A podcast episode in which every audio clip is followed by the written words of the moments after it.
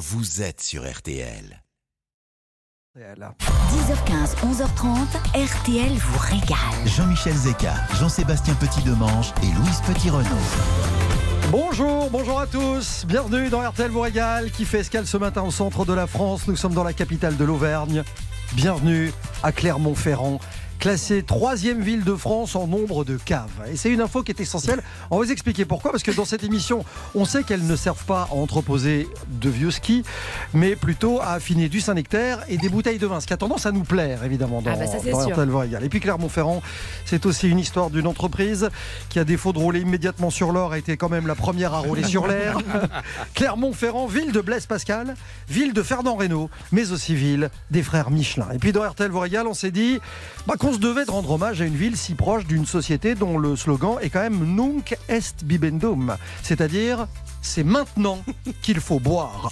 Ces quelques mots tirés d'un verre d'Horace à un autre verre, puisque Bibendum était censé boire des tessons de bouteille, preuve de son côté increvable. C'est donc entre truffade, fourme d'ambert et potée auvergnate que j'accueille mes deux bibes gourmands du samedi. Je les présente tout de suite. On a le look. Ouais, vous avez compris que l'analogie entre elle et la première voiture de course à rouler avec des pneus Michelin est évidente. Cet engin s'appelait la jamais contente. Voici Louise Petit-Renault. Bonjour, bonjour à tous. Puisque nous sommes en Auvergne, un homme qui tout petit déjà avait une passion pour les volcans qu'il nourrissait de sauce au creux de ses purées.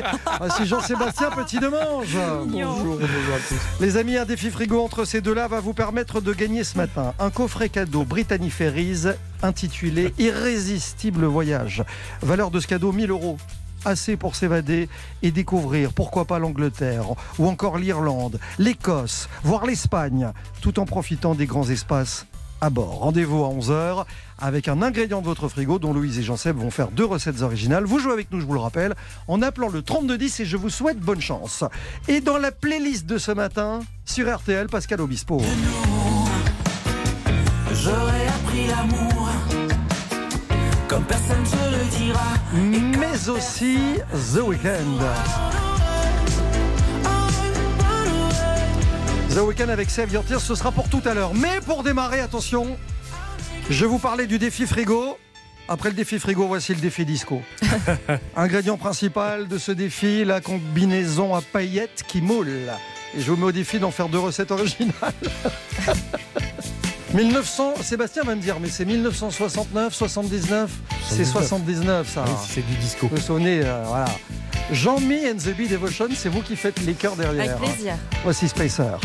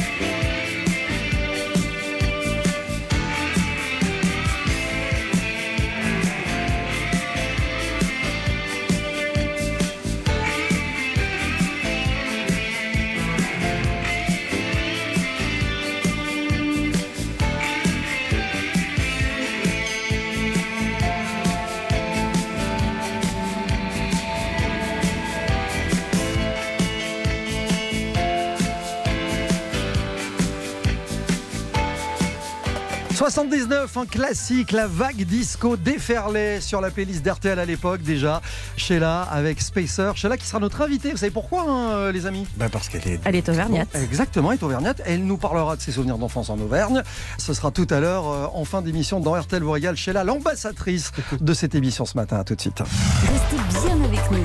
RTL vous régale revient tout. 10h15, 11h30, RTL vous régale. Jean-Michel Zeka. Merci de passer votre début de week-end avec nous sur RTL. Nous sommes à Clermont-Ferrand. On est en plein cœur du parc naturel régional des volcans d'Auvergne. Alors évidemment, paysage sublime. Est-ce qu'on serait pas un peu euh, au bord du berceau de la petite euh, Renault? bah oui, Vous êtes né là-bas Clermontoise. C'est- c'est- Vous êtes la régionale de l'étape. Exactement. Je suis fière de l'être. Ces paysages sublimes qui sont sur la liste du patrimoine mondial de l'humanité de l'UNESCO, vous devriez y figurer d'ailleurs également, je pense. Alors en 2018, ça a été effectivement le quatrième site naturel, ces paysages, ce parc naturel régional des volcans, à être classé sur euh, la liste du patrimoine. Il faut dire que ces paysages sont nés de la montée du massif alpin. Ça a fasciné les hommes depuis bien longtemps. Et si on ajoute à cela la mystique des volcans, ce n'est pas surprenant que tout ce site attire de plus en plus de touristes. Venez, venez, venez, venez, venez. Venez voir nos très beaux volcans. venez voir nos vaches dans les champs. Venez voir. Prenez donc un instant. Venez voir pour visiter Clermont-Ferrand. Ah, j'adore Bah, il faut quand même dire que les volcans symbolisent la violence de la Terre. Alors on imagine des éruptions incontrôlables, à la sublime et terrifiante. On compte une centaine de cratères sur 80 km et on a sous les yeux un véritable conservatoire des différentes formes volcaniques. On y voit des cônes, des dômes, des mares. Enfin, c'est incroyable. Et ça fait bien longtemps que les Auvergnats en font la promotion de ces volcans, parce que dès le début du Second Empire, les édiles auvergnats ont tout fait pour que Napoléon III vienne découvrir la chaîne des volcans. Ils savaient qu'un tel déplacement attirerait l'attention du monde entier. C'est évident, Napoléon leur donne la satisfaction en 1862. Le soir de l'arrivée du couple impérial, des feux furent allumés sur tous les sommets autour de Clermont-Ferrand. Les organisateurs avaient même prévu une éruption sur les flancs du Puy de Dôme. Sur les flancs de ce volcan, on avait installé 6000 fagots, 20 chars de bois, des récipients contenant 8 tonnes d'huile et de matière inflammable. Et puis, à la tombée de la nuit, bah, tout Clermont attendait l'embrasement qui allait simuler une éruption.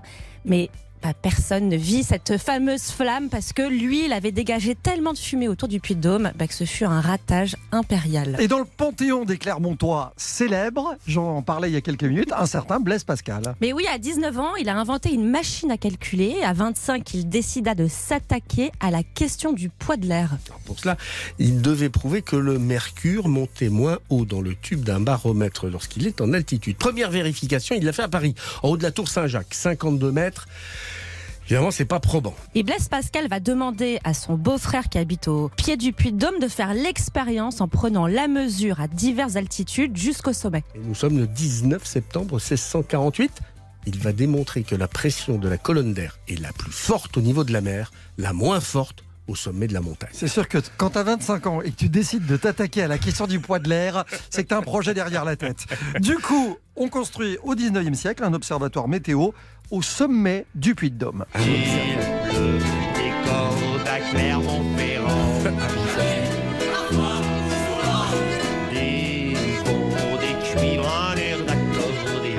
Un observatoire qui est au cœur des éléments, hein, puisqu'il est noyé dans les nuages un tiers du temps, donc quatre mois par an, ce qui fait qu'on étudie aussi la composition chimique des nuages. Et on s'est rendu compte que les nuages contenaient du sucre. Et il y a une autre Eh oui. observation qui est assez étonnante. En 2011, lors de l'accident de Fukushima, l'observatoire a constaté une augmentation énorme de la radioactivité dans les nuages qui venaient du Japon. Il Ça, c'est notre radioactivité à nous. Voilà, j'adore. On est à l'abri de rien. Et au registre des phénomènes surprenants et observables, si on va du côté de la chance, on se rend compte que l'aiguille d'une boussole va devenir complètement dingue. C'est-à-dire que le nord devient le sud, Ah sans ouais. boire. hein. Mais tout est logique. Parce que pendant une éruption, la lave qui s'écoule contient parfois des éléments magnétiques absolument improbables. On appelle ça la rémanence magnétique, ce qui fait que quand on est à ce point-là, ben, le nord devient le sud et vice-versa. Bon les amis, on va pas se mentir, c'est vrai que quand on parle de Clermont-Ferrand, c'est impossible de ne pas évoquer l'empire du pneu. Bah oui. Michelin, avant Michelin, c'était une entreprise sucrière d'abord.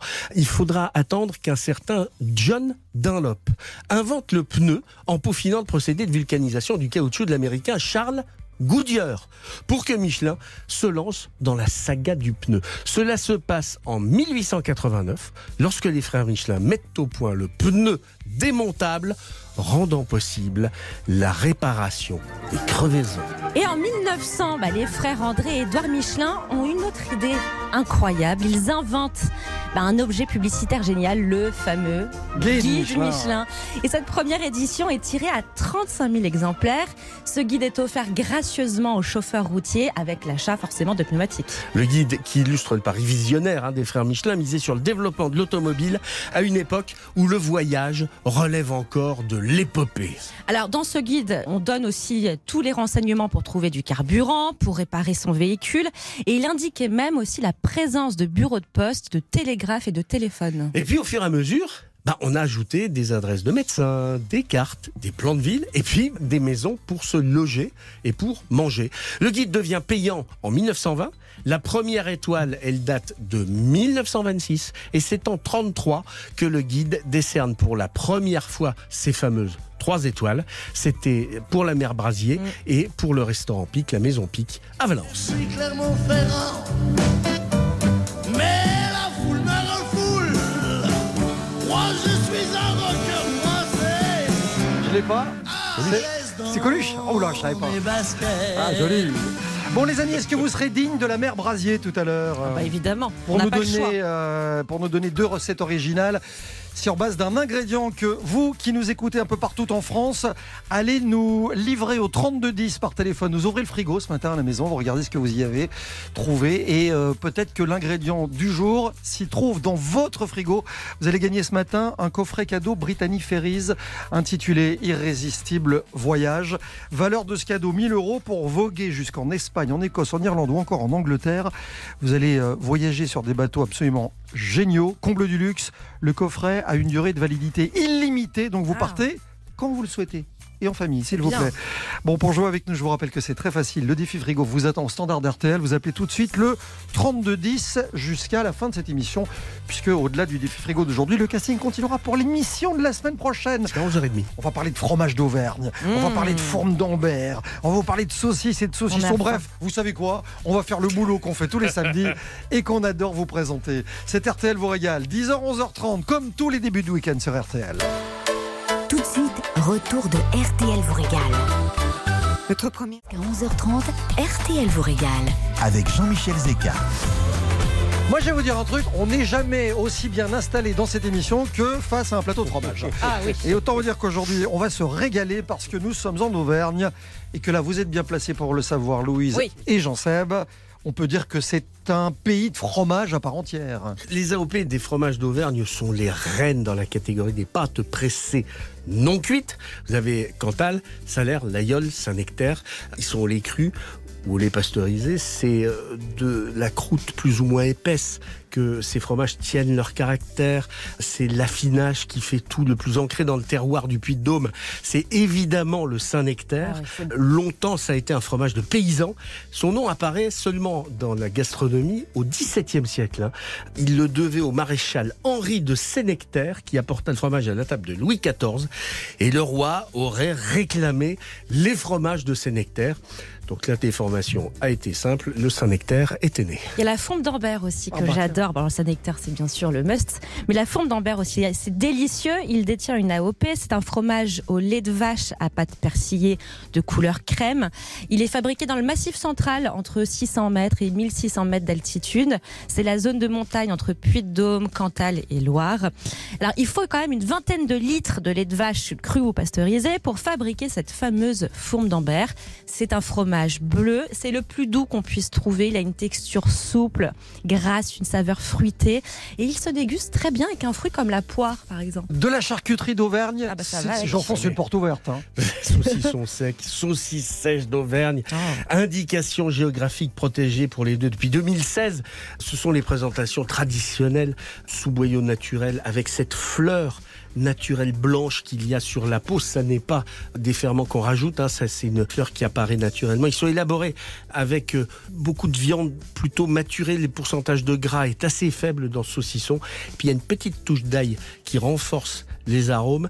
Ce qui fait le terroir, c'est le climat, l'altitude, les vents qui soufflent en Auvergne, et puis plus généralement la conservation par le séchage et l'utilisation du sel qui donne tous les caractères. Vous, vous à cette disiez une, une touche d'ail, pas n'importe lequel. hein. Bah, ça peut être euh, par exemple de l'ail de Billon, pas forcément, mais euh, il y a ce fameux ail rose de Billon qui se cultive depuis le XIVe siècle dans des terres argilo-calcaires et euh, c'est une culture qui est inscrite au patrimoine culturel immatériel de la France. L'ail auvergnat n'est produit que sur une cinquantaine d'hectares, c'est un ail très exceptionnel. Et alors, il y a quelque chose qui, pour moi, en Auvergne, ça peut surprendre, mais a un goût de paradis. Je ne l'ai pas. Bon, Ah, bah, vous l'avez si. pas Non. bah, Ça s'appelle le punti. Ça se mange, c'est un incontournable de la gastronomie auvergnate. Je suis révolté. C'est une sorte de cake salé à base de viande hachée, de blettes et de pruneaux. Alors à l'origine, cette spécialité locale avait été imaginée afin de cuisiner les restes de viande parce qu'on ne gâche rien en Auvergne. C'est cette viande qui n'était pas utilisée pour faire la soupe. Et à l'époque, on y ajoutait également des pruneaux puisqu'il était coutume de mélanger le salé et le sucré pour créer un plat unique et nourrissant. Puis il y a un truc que vous devez nous faire goûter absolument si Ah bah on est oui. dans la région, La qui est la vôtre, c'est la truffade. Bah, on passe pas dans le coin sans goûter une bonne truffade. C'est vraiment la spécialité. Alors, c'est un plat à base de pommes de terre et de fromage, comme le Cantal ou le Salaire. Les pommes de terre sont coupées en rondelles, puis revenues dans une cocotte. Une fois de cuite, on coupe le feu et on ajoute le fameux fromage qui va fondre sur ces pommes de terre. C'est servi chaud avec une bonne salade verte et puis du jambon d'Auvergne, évidemment. On en trouve quasiment dans tous les restaurants de la région. Et c'est pas un plat d'hiver. On mange ça l'été aussi d'hiver. Eh ben, on en mange Ah ouais. toutes les saisons, nous. Et la racine du nom truffade, truffe signifie pomme de terre en occitan auvergnat. Je voulais vous apprendre. Voilà, Ah, parce qu'il n'y a aucune euh, truffe là-dedans. Ah non, non, On est d'accord, ça hein. veut dire pomme de terre. Vous savez qu'on fait des pâtes de fruits. Oui, oui, absolument. Qui sont confectionnées à base de fruits cuits avec de l'eau, du sucre évidemment. C'est du sucre de betterave qui vient de la sucrerie de Bourdon. C'est une sucrerie qui a été construite en 1837 par le duc de Morny qui était le demi-frère de Napoléon III. Et on a donc réalisé autour de Clermont-Ferrand ces pâtes d'Auvergne. Il y a une recette qui a été déposée en 1947. Les confiseurs auvergnats euh, se sont obligés à utiliser au moins 67% de fruits pour concocter ces pâtes de fruits. Et euh, la sucrerie de Bourdon, qui a fermé il y a deux ans, je crois, néanmoins, les pâtes de fruits continuent à être faites là-bas pourvu que ça dure.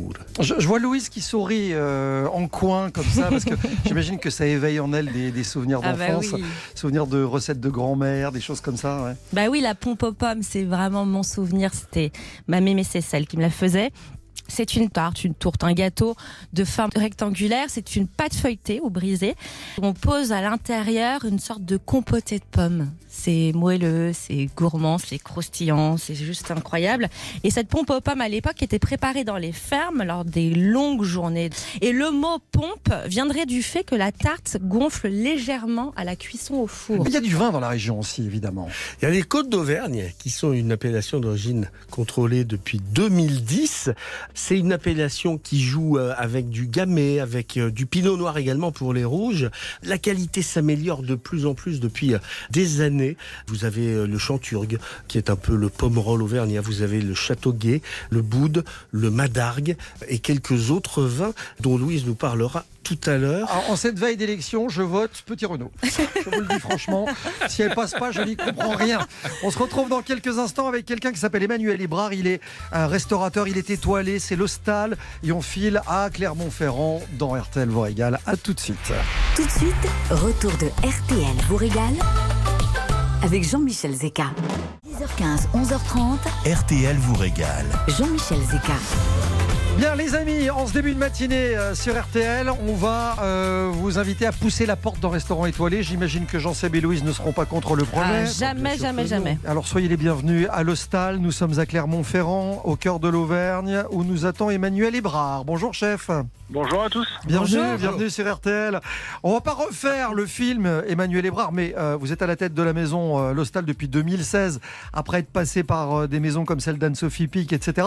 Vous, vous êtes euh, Clermontois, Auvergnat d'origine? Oui, né à Clermont, Voilà. et, euh, grandi à Clermont, école hôtelière à Clermont-Ferrand.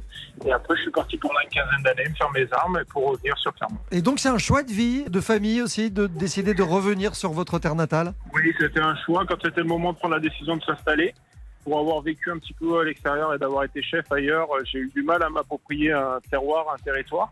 Quand c'était l'heure de s'installer avec ma femme, euh, la question ne s'est pas trop posée. On a ensuite euh, décidé de revenir sur Clermont. Cela dit, dans ce que vous expliquez, moi il y a quelque chose qui m'interpelle parce que vous avez dit, dites-moi si je me trompe, j'aurais jamais parié m'y installer à nouveau un jour.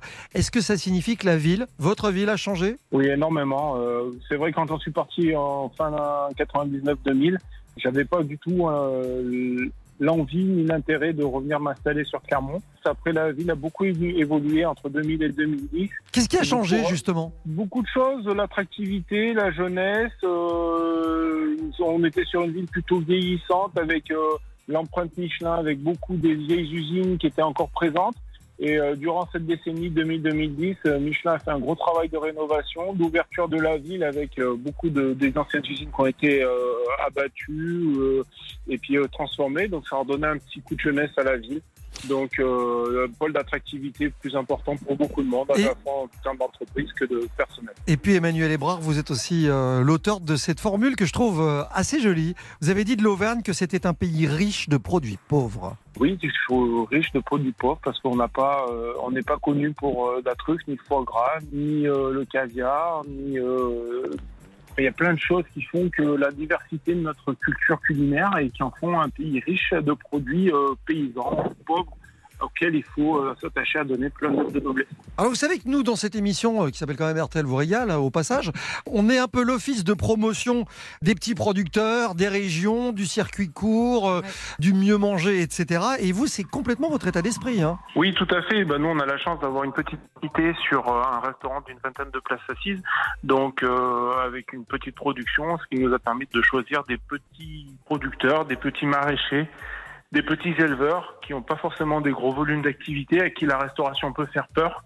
Et nous, on a eu cette facilité de pouvoir travailler avec eux. Donc, euh, aujourd'hui, j'ai presque un producteur ou une personne ou un fournisseur par produit. Ce qui vous permet de faire de la cuisine de tradition. Mais attention, il y a moyen, et vous êtes l'illustration parfaite de ça, de faire de la cuisine de tradition, de la cuisine de terroir, voire de territoire, sans faire nécessairement de la cuisine rustique. Oui, alors je veux justement essayer de faire la différence entre la cuisine rustique qu'on connaît, de la cuisine auvergnate, de la truffade, de la salade, le chou farci, la potée, et euh, une cuisine euh, de territoire et non pas de terroir, parce que je vais m'approvisionner sur un territoire et pas forcément aller chercher des recettes issues du terroir. Ça s'illustre comment sur la carte du restaurant, par exemple? Ben, ça s'illustre tout simplement en, en- en mettant en avant les personnes avec qui on travaille, en nommant chaque propriétaire, en nommant chaque producteur, chaque éleveur, chaque maraîcher, en, en essayant d'avoir des noms de produits qui résonnent dans la tête. Et après, par contre, rester sur une cuisine fondée sur les fondamentaux de la cuisine française et assez traditionnelle. Ouais. Je crois savoir que votre propre père a un potager familial absolument génial qui vous aide à obtenir des légumes de grande qualité et à tester de nouvelles recettes pour le coup. Oui, alors mon père euh, a toujours fait son petit bout de jardin, comme beaucoup de gens d'ici. Depuis qu'il est à la retraite, eh ben, il l'a agrandi un petit peu, justement pour me provisionner un petit peu plus. Et euh, ce qu'il y a d'intéressant, c'est que ben, voilà, on- à chaque nouvelle saison, euh, au printemps ou enfin fin de l'hiver, quand c'est le moment de préparer le jardin, eh ben, on planche un peu ensemble, savoir qu'est-ce qu'on va planter cette année pour euh, faire des choses un petit peu nouvelles.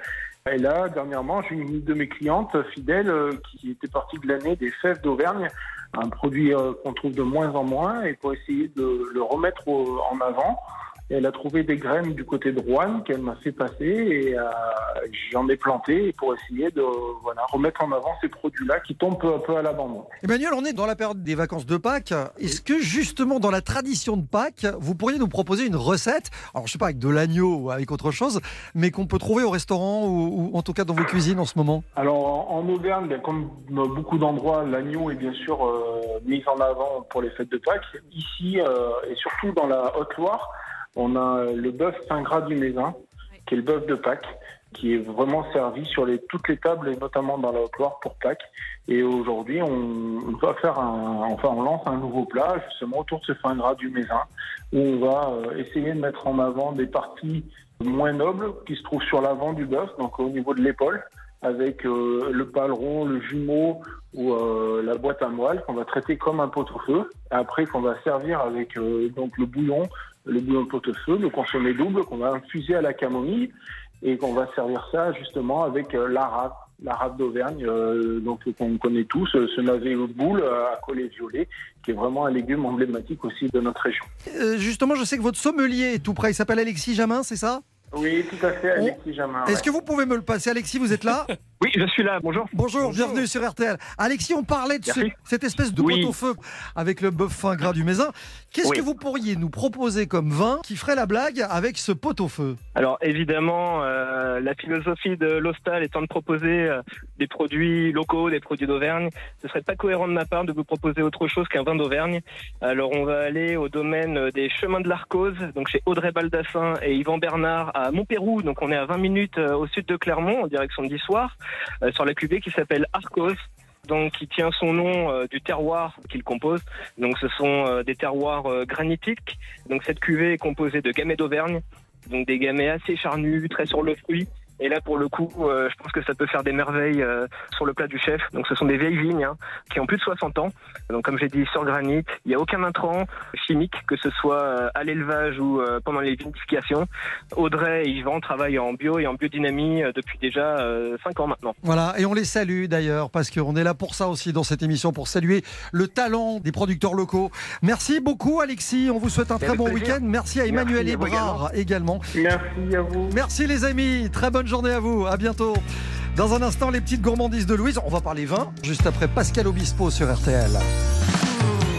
Bien sûr, on peut partir, vouloir un avenir, autre part, autrement. On ne fait que s'enfuir, un regard, un sourire qui peut vous retenir quand on a ça vraiment. Ça peut suffire de toi? J'ai appris à vivre ça.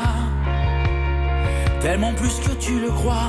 Après, comment me perdre Trouver d'autres repères de nous. J'aurais appris l'amour. Comme personne te le dira. Et comme personne te le fera.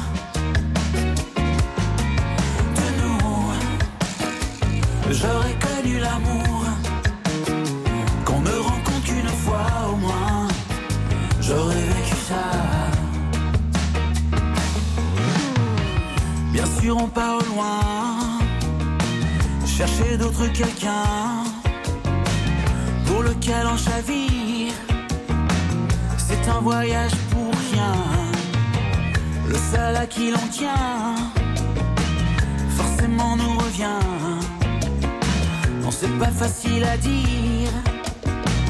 On aime plus mal que bien de toi. J'ai appris à vivre ça. Tellement plus que tu le crois, compris où vous emmènent les traversées du désert. De nous, j'aurais appris l'amour. Comme personne te le dira et comme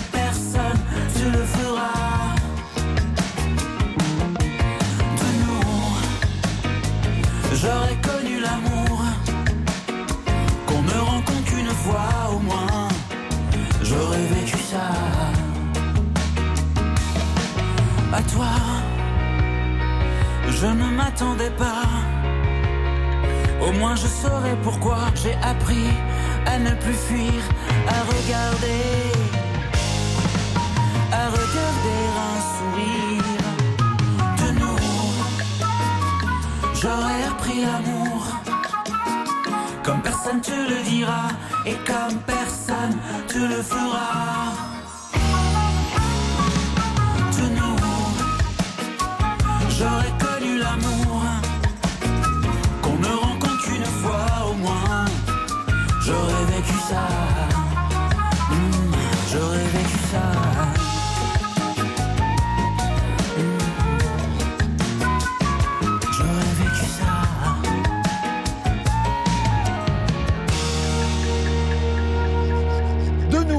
Titre de Pascal Obispo sur RTL. Et RTL vous régale revient dans un instant avec la petite gourmandise de Louise Petit-Renault.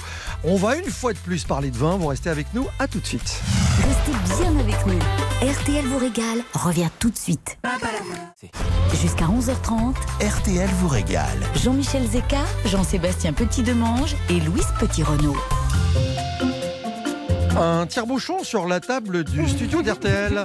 Serait-ce l'heure de la petite gourmandise Attention, attention. de hein. Louise Avec modération tout ça. Mais oui, comme vous le savez, ce matin, je joue à domicile. Et du coup, bah, comme je suis auvergnate pure souche, je voulais absolument vous surprendre. Parce que si on pose la question de quelle peut être cette gourmandise liée à l'Auvergne, vous allez me répondre quoi? Bon, la, la truffade, le Bah, Saint-Nectaire. la truffade, le saint-nectaire, le chou farci, etc. Eh ben non, vous aurez rien de tout ça. Vous n'allez pas manger ce matin.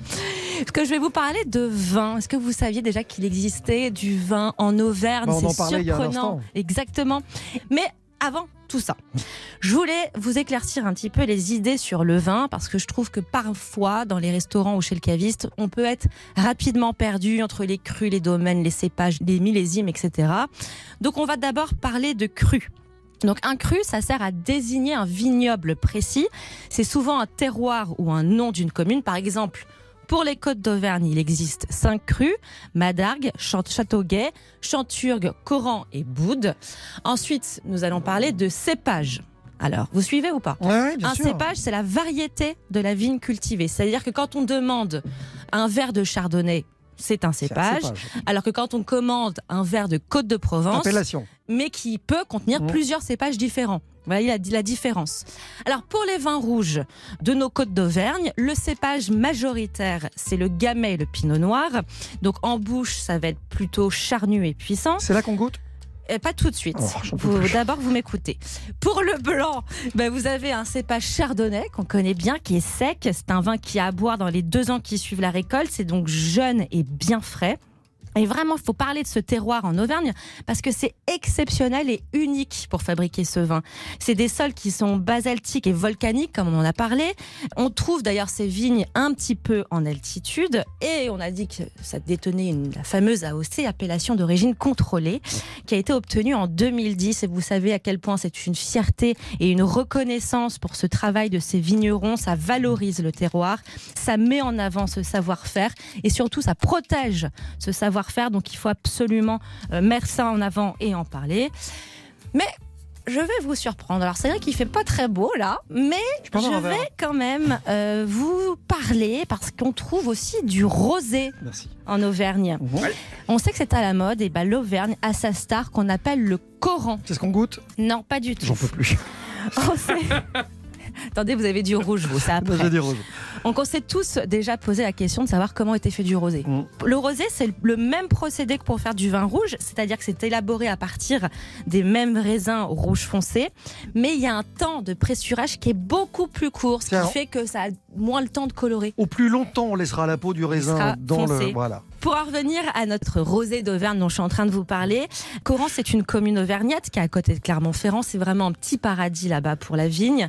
Et c'est le, seul cru des Côtes d'Auvergne qui est en rosé. C'est élaboré à partir de cépages gamay. Vous me regardez? Oui, bon, allez-y goûter. Allez aller. goûter. Allez Non, mais goûter. voilà. Je goûte le rouge là. hein. Allez-y, allez-y. Bon, alors je vais vous parler de ce rouge du coup que vous êtes en train de voir, de humer. Qu'est-ce que vous en pensez Bien ça, ben, C'est mon coup de cœur, figurez-vous. Un petit morceau de fond C'est donc Jean-Sébastien. Mais attention, hein, vous goûtez du bout, vous dégustez du bout des lèvres, hein, avec modération toujours. Alors c'est un Côte d'Auvergne évidemment, de la cuvée Cernouna. C'est un cépage gamay d'Auvergne, donc c'est un vin qui va être très aromatique. Et il vient de la maison Gilles Persillier qu'on embrasse à Gergovie. Et Gilles, ce vigneron, fait des vendanges manuelles, ce qui est extrêmement rare. Ça veut vraiment dire que c'est un gage de qualité. Vous avez un vin de qualité. Il est non filtré, il est sans sulfite ni addictif ajouté. Qu'est-ce que vous en pensez? Écoutez ce que Jean-Seb en pense à 1m50 de son micro. Écoutez, là, il est Ah, je- mettez à 1m50 pour pas trop faire de bruit. Il gargarise. Il y a une petite Non, note poivrée. C'est tout le caractère des vins d'Auvergne. C'est, c'est des vins qui ont énormément de caractère, qui ont énormément de terroir. On sent pratiquement la lame de couteau de la pierre euh, volcanique qui vous passe dans la bouche. C'est des vins qui sont tranchés. C'est des vins qui ont énormément de caractère, qui sont très présents mais peu longs, qui passent vite. C'est pas des vins tanniques, par exemple. C'est, extrêmement intéressant, c'est très beau, et surtout, je le répète, c'est des vins qui ont fait des progrès depuis Ouais. 25 ans. Et puis surtout, c'est- et- il faut savoir que la déesse au bois de serre veille sur cette cuvée de gamay 100% raisin. Oui, c'est écrit sur la c'est ça. bouteille, j'ai rien inventé. hein. Ça a tous les caractères du gamay, quoi. C'est, le gamay, c'est le Beaujolais. Hein. C'est, un gamay qui a pris les caractères de l'Auvergne, les caractères des volcans. C'est, puissant, c'est, c'est volcanique. Mais vraiment, je trouve que c'est tellement beau de garder ce savoir-faire euh, qui existe depuis tellement d'années, de mettre ça en avant. Bravo, bravo les vignerons auvergnats, on, on vous soutient, vous faites des belles choses et on est derrière vous. Je voulais absolument le dire. Voilà, et c'est une Auvergnate qui parle. Merci Louise. Petit Renaud, la gourmandise de Louise, c'est tous les week-ends dans RTL vous régale. Et dans un instant, le match, Jean-Seb, Louise, un frigo, un ingrédient, il vous au 32-10. C'est le défi du jour. À tout de suite sur RTL. Tout de suite, retour de RTL vous régale. 10h15, 11h30, RTL vous régale. Jean-Michel Zeka, Jean-Sébastien Petit-Demange et Louise Petit-Renaud. Je vous le disais, c'est pareil tous les samedis aux alentours d'11h, un frigo quelque part en France, un auditeur d'RTL. Et ce matin, Annie qui nous attend du côté de Bergerac. Bonjour Annie, Bonjour. bienvenue sur Bonjour. RTL. Je présente Louise et Jean-Sébastien Bonjour, Annie. Bonjour. qui se demandent euh, à quelle sauce vous allez les assaisonner ce matin. Ouais, puisque c'est vous la vedette du défi frigo. Est-ce que vraiment l'ingrédient dont vous allez nous parler, on le trouve dans votre frigo aujourd'hui? Eh oui, j'ai un petit, euh, une botte d'asperges vertes achetée euh, toute fraîche sur le marché. Eh ben voilà, il n'y a, plus de suspense, comme ça c'est fait. Alors l'asperge verte, c'est c'est pas un truc facile parce que d'abord c'est fragile, on est d'accord? Et, et qu'on cuisine finalement toujours à peu près de la même manière. Soit vous les pochez, soit vous les grillez. Euh, l'asperge, c'est un truc euh, de saison, c'est pas évident courte durée et pas facile. de les cuisiner. ouais. Donc vous attendez deux recettes originales. Voilà, j'attends. Alors moi j'en ai une petite que je vous donnerai après si vous voulez. D'accord Ah voilà. non, non, allez-y, allez-y, Ouais. comme ça, comme ça on évite d'aller là-dessus justement. Ok, alors moi je l'ai fait en tronçons. Je coupe un petit peu d'oignon nouveau que je fais revenir dans un petit peu d'huile d'olive. Ensuite, je rajoute les tronçons d'asperges. Et quand j'ai du chorizo, je le coupe en petites lamelles que je rajoute.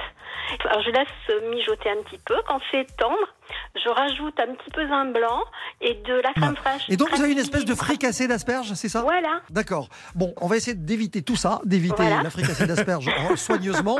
Et on va tenter de vous proposer deux recettes. Je vous laisse tout de suite parce qu'ils vont piocher là. Ils ont déjà le nez dans le guidon. Jean-Sébastien Louise, le temps des infos. Et on vous revient dans quelques instants. On vous livrera les recettes en 1 minute 30, montre en main. Et ce qui est sûr, c'est que vous allez gagner un très très beau cadeau offert par RTL, vous régale. Annie, ne bougez pas. À tout de suite. Vous écoutez RTL. Il est asperge. Alors certes, de l'asperge, mais toujours verte. Merci beaucoup. Prochain point d'info tout à l'heure à midi sur RTL.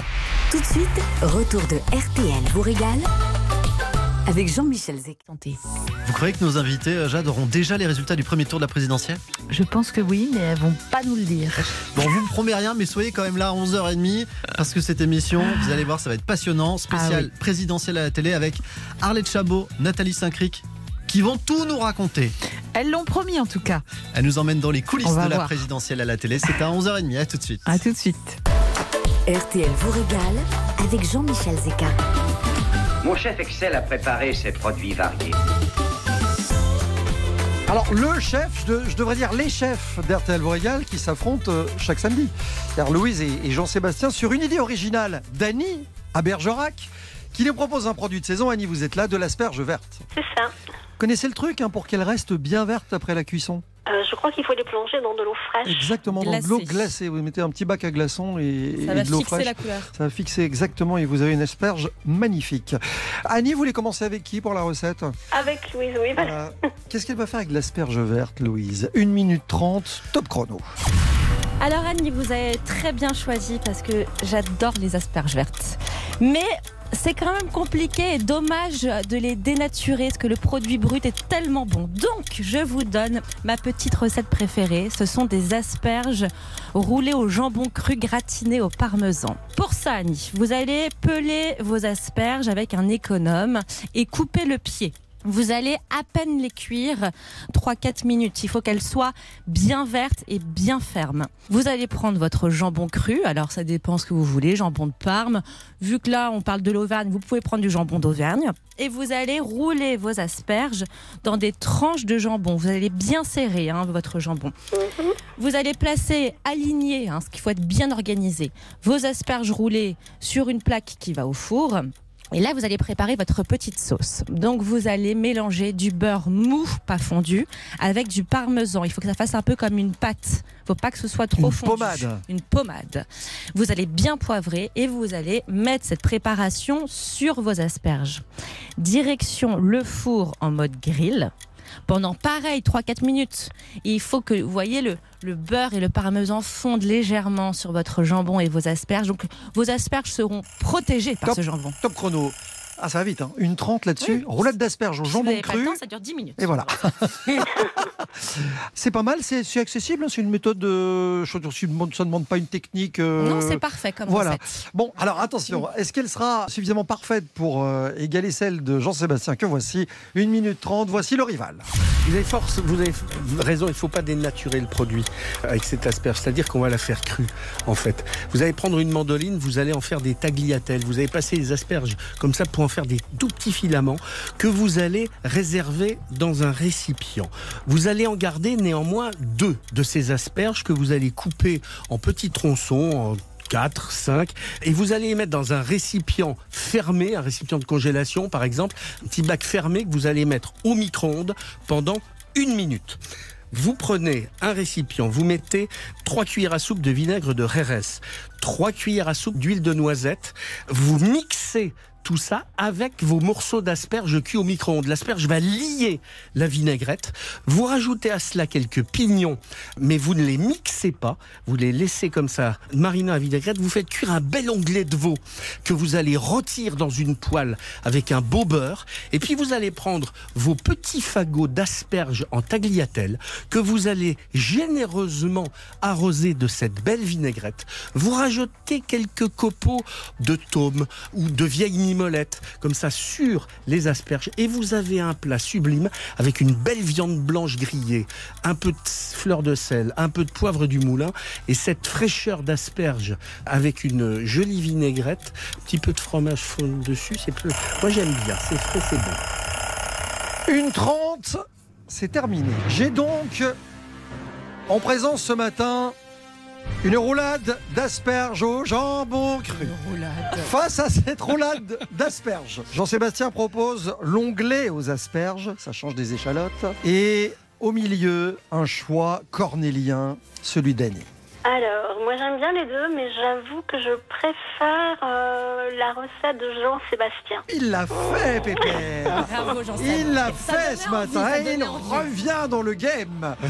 L'onglet aux asperges, oui c'est vrai que c'est original. hein. Ah oui, c'est original, oui, c'est quelque chose Oui. qu'on n'a pas l'habitude Ouais. de voir et euh, ça me tente assez. Bon, Annie, euh, victoire de. Jean-Sébastien. Donc, c'est onglet aux asperges. C'était une bonne idée de nous appeler au 3210 parce que, pour vous remercier d'être venu nous voir ce matin, on va vous offrir à l'occasion des fêtes de Pâques plus d'un kilo de chocolat Jeff de Bruges.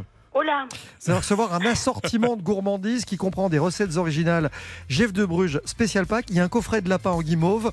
Et puis, vous savez quoi? Ces chocolats, vous allez pouvoir, pourquoi pas, les emmener vous évader avec. Je vous explique. Puisqu'en plus de ça, on vous offre un coffret Brittany Ferries irrésistible voyage d'une valeur de 1000 euros. J'en parlais tout à l'heure. Vous venez de gagner un coffret Brittany qui va vous permettre de découvrir Londres, Wow. l'Écosse, l'Irlande ou l'Espagne. Vous allez choisir. Vous allez profiter des avantages d'un voyage par la mer avec des grands espaces à bord, les ponts extérieurs, embarquement avec votre propre voiture. Vous allez voyager sereinement grâce aux différents types de billets, la possibilité de les modifier ou d'annuler votre voyage jusqu'à 4 heures avant le départ. Durée de validité illimitée, vous partez quand vous voulez. C'est génial. C'est ça l'idée, Annie. C'est magnifique. Plus de Wow. renseignements sur britanniferries.fr. Vous nous raconterez, appelez-nous pour nous dire comment vous avez trouvé ce voyage et les chocolats. Merci beaucoup. Merci à vous. Merci de nous être fidèles, c'est un peu notre Merci, manière de vous dire merci. Merci à tous et puis euh, bonne fin de journée. Et bonnes vacances à vous. À bientôt. Au C'est revoir. gentil. Merci. Au revoir. Allez, dans un instant, la suite d'RTL vous régale, mais avant cela, Save Your Tears. Revoici The Weeknd sur RTL.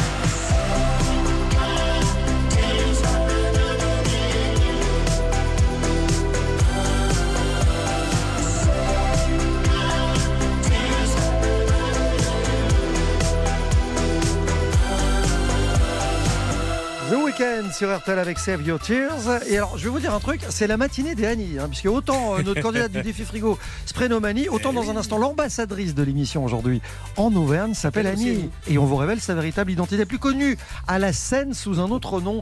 Explication dans un instant sur RTL. Restez bien avec nous. RTL vous régale revient tout de suite. 10h15, 11h30, RTL vous régale. Jean-Michel Zeka, Jean-Sébastien Petit-Demange et Louise Petit-Renault. Jean-Seb Louise, on est ravis, autant le dire tout de suite, d'accueillir une ambassadrice de cette région. Parce que vous pourriez faire l'ambassadrice de, de l'Auvergne, Louise, vous y êtes Oui, mais j'ai pas Vous chanté n'êtes- les rois Mais mages. vous n'êtes pas la seule, surtout vous n'avez pas chanté ça. Tandis que moi qui ne suis rien, une petite fille de français moyen. Une petite fille de français moyen, vous avez tous compris évidemment que Sheila est l'invitée d'RTL Royal ce matin. Bonjour Sheila. Mais bonjour, comment allez-vous tout le monde Bah, c'est à vous que je pose la question parce que je sais que ça a glissé là il y a un mois et demi et donc je voulais savoir où, où vous en étiez avec Bah, votre santé. j'ai fait mon, mon, mon début d'année le 2 janvier à l'hôpital. Maintenant, ça va, je vais bien là, je vais mieux. Vous êtes en forme, parfait. Oui, oui, ça va. Je On- reprends la danse, donc c'est bon. Bon, tout va bien. On écoutait une petite fille de français moyen. On se disait quand même, le texte était vachement audacieux pour l'époque à laquelle vous vous moquez des précieuses parisiennes, justement pour revendiquer vos origines. Euh, Bah, absolument. Auvergnate, alors simple, c'est parfois péjoratif, là c'est tellement le cas, et, et tellement essentiel dans une vie, et vous l'avez prouvé souvent. Ah bah bien sûr, moi je, alors moi l'Auvergne c'est surtout mon papa évidemment, mais euh, moi je, je suis très fière d'être auvergnate parce que quand même quand j'étais enfant, moi je me rappelle des auvergnates des Bougnats à Paris, quand même c'était très important, il y avait et puis ce sont des gens courageux. Voilà, il faut y aller, ils y vont. Euh, moi j'ai quand même eu un papa qui à 12 ans tirait les charrettes parce que mon grand-père était euh, ferrailleur. Donc il tirait les charrettes avec la ferraille, avec l'étain, le cuivre, etc. Donc alors, alors, après ça fait un peu ancien combattant. Hein. Non mais c'est votre histoire, c'est l'histoire d'une Auvergnate qui monte à Paris, voilà, sans jamais euh, renier ses- sa terre d'origine. Non, non, absolument. Non, non, moi je suis fière d'être auvergnate. Je suis fière de. C'est un très beau pays. C'est un peu isolé, mais quelle belle nature, quelle me- merveille. Les, les, les vaches de salaire, enfin il y a tout quoi. Il n'y a rien qui va pas. Alors, quand- on parle de l'Auvergne, souvent il y a des dénominateurs communs, il y a des mots qui reviennent. Il y a authenticité, euh, des mots comme ça. Et je voudrais qu'on en parle parce qu'on a remonté euh, dans votre arbre euh, généalogique de, Ouais. de- de quelques branches et on se, on se rend compte que vous étiez dans une famille de sabotiers avec un grand-père ferrailleur aussi. Et puis votre père qui a grandi dans cet univers, vous dites, il tirait les charrettes quand il était jeune comme moi je tire ma vie. Ben, c'est exact, ben, c'est un peu ça. Hein. C'est, un peu moins lourd ma vie, quoique. Mais disons que oui, oui, c'est ça. Moi, je pense qu'il faut. euh, Non, vous savez, l'exemple, en tous les cas de ma famille, c'est des gens qui sont durs à la peine, durs au travail et qui travaillent à l'huile de coude. Moi, j'ai été élevée par des gens qui ont toujours travaillé à l'huile de coude et ça m'est resté. C'est un peu ce que je fais. Alors, je fais un- moi, j'ai la chance de faire un métier euh, qui est joyeux et d'avoir beaucoup de partage avec les gens. Mais c'est un métier compliqué aussi et difficile. Mmh. C'est un pays de travailleurs aussi, hein, c'est des gens qui bossent. Euh, Ouais. Et, et c'est une notion vraiment qui est importante pour vous aussi. Vous qui avez toujours travaillé, on a le sentiment que vous n'arrêterez jamais de bosser. Non, parce que parce que d'abord j'aime ça, et puis d'abord j'ai pas la sensation de travailler, mais surtout j'aime ça. Moi j'aime que ce soit écrire un livre, faire de la sculpture. Je suis quelqu'un qui a besoin d'être occupé. Moi je peux pas être. euh, Et ça, je pense que c'est typiquement auvergnat aussi. Moi j'ai souvenir de vacances quand j'étais gamine, où à l'époque mon père et son cousin, etc., toute la famille Chancel faisaient des foins. On coupait les foins à la faux et on ramassait avec les fourches en bois et en les vraies fourches et on mettait ça dans la charrette. Moi, je me rappelle avoir été tiré par des bœufs enfants à l'époque et avec dans une énorme charrette de foin. C'est quand même des souvenirs absolument euh, merveilleux, quoi. Ouais, vous, vous, sou- souvenez de vous vous souvenez de l'époque des bonbons, des gâteaux cassés, des gâteaux pas cassés? Oui, alors les cassés, les pas cassés, très important. Ah, mais ça c'est pareil, ça c'était dans les années 58-60 et euh, c'était vraiment. euh, moi, du côté de mon père, c'était les- vraiment les, les, les ferrailleurs, les commerçants, les choses comme ça. Du côté de ma grand-mère, bah, c'était plutôt et de ma mère, c'était plutôt les marchands de bonbons et les forains. Voilà, les marchés, ce sont des forains. Et euh, j'ai été élevé là-dedans et moi, je m'en porte très très bien, sachez-le, hein, vraiment. Bon, non, mais on vous fait confiance, hein, on n'a pas de doute là-dessus. Vos souvenirs d'enfance, justement, à la grille, à Chaussnac, dans le pays de Salaire. Votre mère, c'était une spécialiste de la patranque. Tout le monde ne sait pas forcément de quoi il s'agit, la patranque. Alors, oui, ma mère, elle a appris ça avec mon père, avec la famille de mon père. Vous savez, le- en Auvergne, tout le monde vous parle de la ligo. Oui. Mais la ligo, c'est un plat qui coûte un peu plus cher. La patranque, en réalité, c'est le plat des fermiers. Parce que c'est facile à faire et ça coûte pas cher. Alors, c'est quoi Alors, c'est, la patranque, c'est évidemment de la tome fraîche de Cantal ou du fromage, mais enfin, c'est meilleur avec de la tome fraîche. C'est du pain rassis, normalement. Comme le pain perdu, on garde le pain rassis. Après, on, on le fait tremper soit dans de l'eau, soit si on est un peu plus chicos, on le met dans du lait. Une fois qu'il est bien mouillé, on le passe pour les goûter, évidemment. Après, on a une grosse poêle, une grosse casserole. On met du beurre. Alors ça, il y a, évidemment, il y a un peu de beurre, hein, évidemment. On met du beurre, on met le pain dedans, on touille pour que le pain se réchauffe un peu, on met de l'ail pilé, et après, on là-dessus, on, on met le fromage qu'on a coupé en toutes, toutes petites lamelles, on fait cuire le fromage. Mais vous savez, il y avait des grandes cuillères en bois, et on faisait filer le fromage. Oui, je vois bien. ouais. Voilà, avec du poivre dessus, du sel, enfin. Et tout ça, ben, je vais vous dire un truc, avec de l'ail dedans, c'est juste à tomber par terre. Quel bonheur. On est dans l'esprit hein, de ce qu'on disait tout à l'heure. La truffade, la ligo, la pâte, le Voilà. voilà, la patronne, tout ça, c'est c'est un peu le même univers. Vous êtes originaire de quelle commune, vous, exactement? Mon père était de Plot. D'accord. Donc c'est vraiment, euh, à côté de Chosnac, enfin c'est dans tous ces coins-là, quoi. C'est vraiment les tout petits villages euh, et la ferme Chancel, qui était une auberge de chasse, qui était réputée pour avoir un menu. euh, les gens ils passaient à table pendant toute l'après-midi, quoi. Moi j'ai retrouvé en allant euh, avec mon père rendre une visite. j'a- J'avais emmené mon père euh, faire un pèlerinage et on a retrouvé des menus de l'époque, mais c'est pas possible. On se dit mais comment ils pouvaient manger Sans- tout ça Sans envoyer ça, oui, j'imagine. Sheila, je vous écoutais parler avec beaucoup d'attention de la cuisine, et je trouve que vous en parlez à merveille. Que vous soyez une épicurienne, ça fait aucun doute. Mais est-ce que vous cuisinez à la maison? Alors moi, c'est une catastrophe. hein, je vais vous dire un truc. Je retiens pas les mecs avec la cuisine, moi. hein, Ça, marche pas. non, après. Non, en oui, plus, on a compris que vous utilisiez de l'ail, donc euh, forcément, ça n'a jamais mais- été personne. Ah bon, Mais non. Quoique une bonne frisée à l'ail avec des croutons, oui. Ah bah, vous pré- vous dire, c'est pas mal. Vous prêchez un convaincu, je vous l'accorde. Bah, voilà. non, après, bah, faut avoir un mec qui aime l'ail. et puis Faut voilà. assumer, c'est tout, faut assumer. C'est la première question à poser d'ailleurs. Voilà. Donc vous, vous Voilà. cuisinez assez peu, quoi. en- Non, en oui, après, moi aussi, je me fais des plats simples, des trucs comme ça. Après, si vous voulez, je vais être honnête avec vous, j'aime bien en parler, j'aime bien goûter, j'aime bien manger. Après, moi, j'aime pas rester trois heures en cuisine. Moi, il faut que ça aille vite, il faut que ça avance, il faut que ça dépote, Mm. si vous voulez. Moi, j'ai vécu avec quelqu'un qui faisait ses, ses jus avec les os, les machins, les trucs. Je crois que c'est ça qui m'a traumatisé. Parce qu'après, quand faut laver les casseroles et tout, et les plats qui sont au four, c'est bonjour les dégâts, hein, quand même. Sheila, 60e anniversaire de carrière à partir d'octobre euh, prochain avec un nouveau spectacle et une nouvelle tournée. C'est un truc Ouais. de dingue, je le disais. Jamais vous n'arrêterez. Jamais. Non, bien, attendez, je suis à Paris le 11 et le 12 novembre. Là, j'ai une jolie À la salle. Playel, c'est important Ouais, de préciser. Et puis, je vais surtout, euh, bah, vous savez, c'est mon anniversaire, mais c'est pas que le mien. Hein. C'est 60 ans d'amour avec des gens euh, qui sont toujours là, toutes générations confondues. euh, quatre générations dans les- la salle, plus euh, ceux qui sont arrivés avec le disco. Donc, je pense qu'il faut mettre des baskets et venir faire la fête. Ah bah vous avez mille fois raison de le rappeler. 22 octobre, c'est la date du démarrage de la tournée à Forges-les-Eaux, à l'espace. Ça se clôturera le 4 décembre à Genève, au théâtre Léman. Et puis euh, passage à Paris, on l'a dit, les 11 et et 12 novembre prochains à la salle Playel. L'album s'appelle Venu d'ailleurs. Bah venu d'Auvergne en fait. hein. On va Bah voilà, on va dire tout comme bête. ça. hein. Maintenant, on le sait. Quelle ambassadrice On vous embrasse malgré Merci, la gousse d'ail, malgré la gousse d'ail en pendentif. Et, et à très vite, c'est toujours un bonheur de vous avoir avec nous. Merci, gros bisous à tous. Prenez soin de vous. Salut Sheila, à bientôt. Jean-Seb, dans un instant, le petit pas plus loin nous emmène d'Auvergne Au Portugal. et on vous explique comment on y arrive. À tout de suite sur RTL. Tout de suite, retour de RTL vous régale. 10h15, 11h30, RTL vous régale. Avec Jean-Michel Zeka, Jean-Sébastien Petit-Demange et Louise Petit-Renault. Le petit pas de côté de Jean-Sébastien Petit-Demange. Écoutez ça. Un indice beau, un indice s'inscrit sur l'écran. Rodriguez. Bruiteur de père en fils. Non, c'est pas les mêmes. C'est- Amalia. Rodriguez. Absolument. Du côté de Guimarães. La ville, elle se situe à 25 km au sud-est de Braga, une cinquantaine de kilomètres au nord-est de Porto. On est donc au nord du Portugal. C'est une des plus vieilles villes de ce pays. Elle est posée dans un cirque de collines boisées, pleines de charme. Et ce qui était le plus grand centre de l'industrie textile du Portugal a suggéré les ravages de la mondialisation avec succès. Guimarães a retourné sa veste avec euh, un bonheur consommé en misant sur le tourisme et sur son histoire. Cela lui vaut d'avoir rejoint le club des centres-villes du patrimoine mondial de l'humanité de l'UNESCO. Et en parcourant le lacis de ruelles, les vieilles demeures en granit aux façades blanches lumineuses se succèdent.